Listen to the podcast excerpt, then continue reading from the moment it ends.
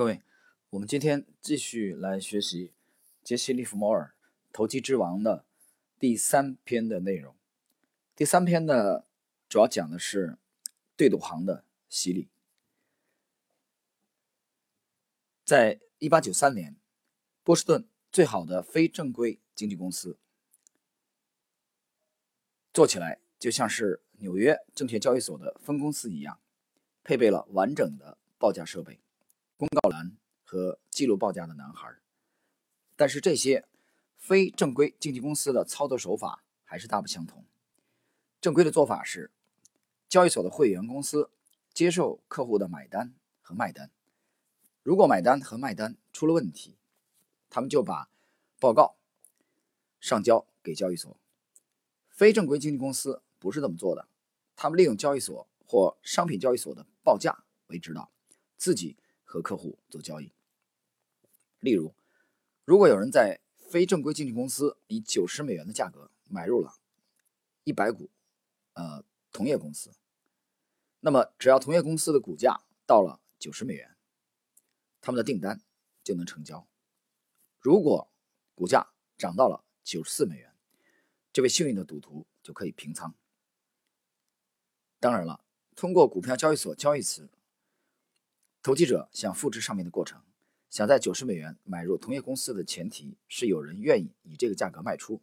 相反，这位投机者他确实在九十美元买到了股票。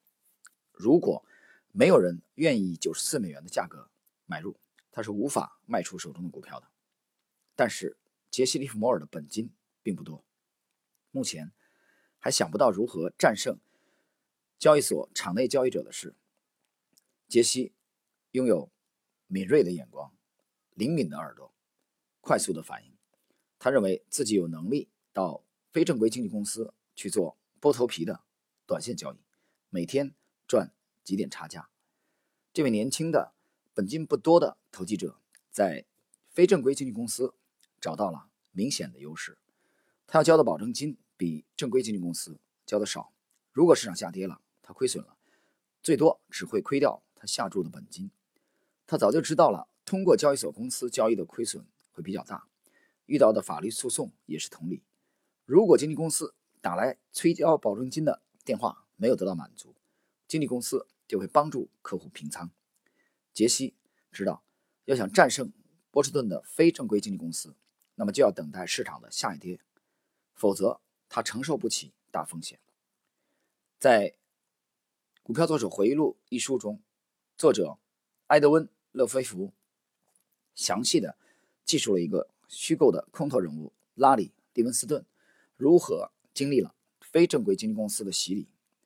杰西·利弗摩尔在一九四零年自杀之前承认了这本书是他写的。他在书中称呼自己为利文斯顿，而书的作者则是勒菲弗，则是技巧高超的作家，他充当编辑的身份。这本饶有趣味的书描述了利文斯顿在赌场天堂所经历的洗礼过程。其他人的表现恐怕不会有这么好的。书中说，利弗摩尔最终战胜了非正规经纪公司，结果波士顿所有的非正规经纪公司禁止他开户做交易。在当时，对于投资者来说，被非正规经纪公司禁止开户做交易，简直就是最高的荣耀。利弗莫尔被这种进入陶醉了，他自信的决定去征战华尔街，他想横扫市场。他第一次开杀戒，结果是搬石头砸了自己的脚。他在袭击非正规经纪公司，也就是对赌行方面是高度成功的。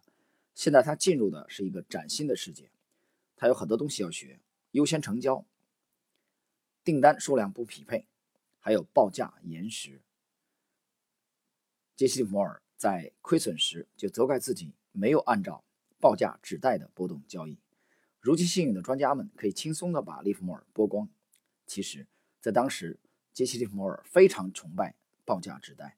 他说：“你无法欺骗报价指代，但是他可以欺骗你。”杰西被这个所谓的报价指代虫打败了，亏损了，变乖了，变聪明了。他只好垂头丧气地从纽约坐出租车往西部走去，来到了印第安纳波罗斯、波利斯、芝加哥、圣路易斯和丹佛。他想在这些赌博天堂通过做剥头皮的短线交易谋生。客户在这些城市有五个小时的时间，从上午十点到下午三点做交易决定。一九零零年，利弗莫尔已经二十三岁了。这时，他的资金已经有了五万美元。他兑现了以前的承诺，他给了母亲一千美元。他赢得了另一项奖品，他的夫人。当他花了七年时间转战全国的对赌行时，杰西爱上了一个印第安纳波利斯的女生，并和她结婚了。这个女人叫内迪·乔丹。杰西说：“破产是很有教育意义的。我向来不喜欢破产，我想赚大钱。”华尔街是唯一有钱的地方。我发誓，即使需要买席位，我也要打败他们。事实证明，虽然他申请了多次席位，交易所董事会认为他还是有很多不检点点的行为，所以没有把席位授予他。不过，二十三岁的杰西正和妻子享受生活，从对赌行赚来的钱让他过得很富有。杰西大胆的决定回到华尔街。再尝试一次。他年轻自信，他是这样的自夸：这七年来，我和对赌行的老板一直在斗争，我积累不少资金和经验。虽然表面上看杰西超级自信，但是他自己疑心很重。他有能力在对赌行剥别人的皮，但是他没有能力战胜交易所场内的人，这一点他无法接受。这一次，他下了决心要去做，决心。比和尚还要大。此时，他要好好的想想他的系统。他做了分析，很明显，他没有办法攻击交易所场内有优势的经纪公司。他必须有能力预测到价格的波动。在华尔街，预测价格的难度和炼金术士想找到点石成金的方法一样难。曾经有一段时间，杰西·利弗莫尔研究了一个法国人的技术分析方法。但他很快的发现了价格图表不能预测公司的未来。不过，通过价格图表研究股价的过去还是有点作用的。利弗莫尔慢慢的学习赌价格波动和预测价格涨跌的关键区别所在。他发现了赌博和投机之间的点金石，我们现在称之为研究成果。简而言之，研究成果，尤其是针对股市来说，就是可靠的信息。利弗莫尔开始寻找可靠的信息。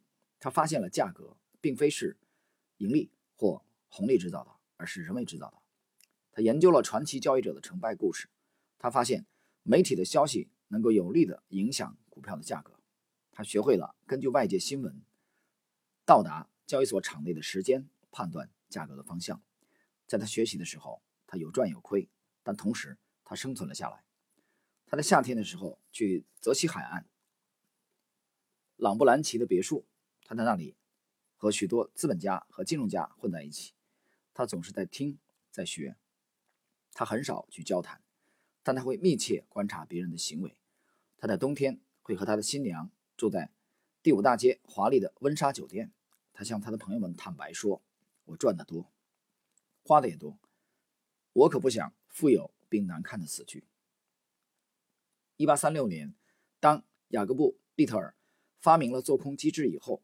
多头和空头开始了一场持久的战争。从那时开始，股票持有人可以在交易所卖出股票，投机者也可以做空自己并不持有的股票，以期望在更低的价格回补空头股票。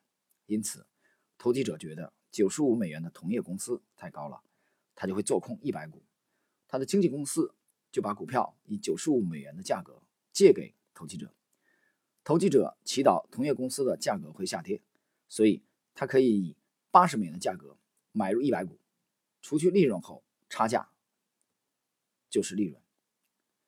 像利弗莫尔这样的投机者发现市场很有趣，他不但可以卖出自己持有的股票，而且还可以在并不持有股票的前提下介入股票并做空它。简而言之，利弗莫尔发现他可以通过做多赚一百美元，也可以通过做空赚一百美元。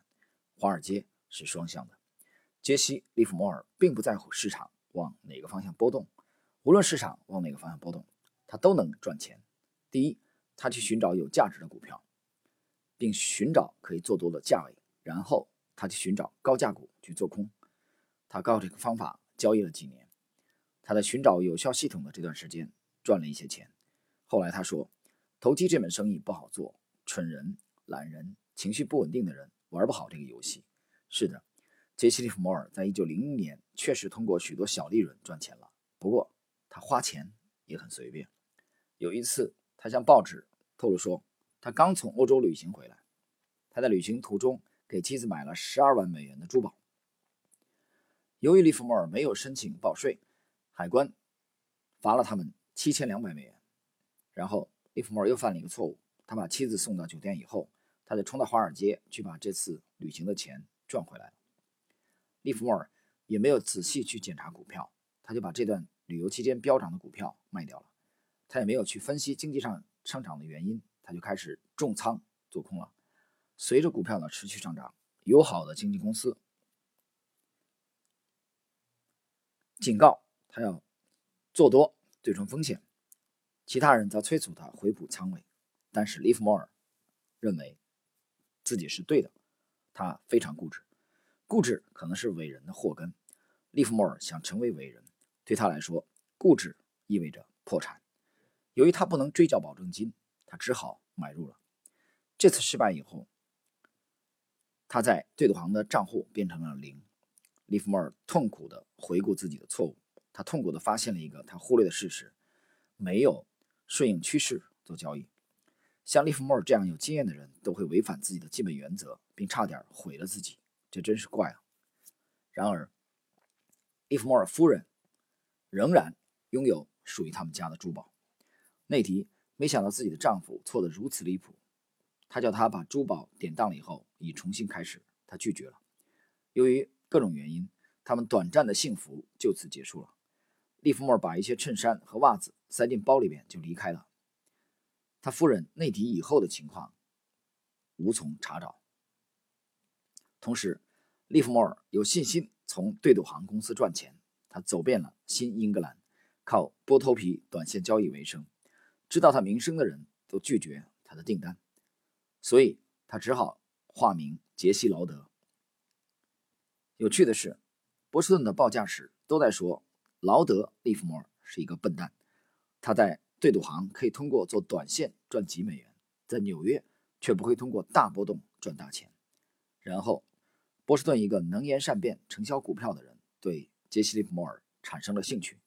这个市场操控者叫托马斯 ·W· 劳森。各位听友，以上呢是杰西·利弗莫尔。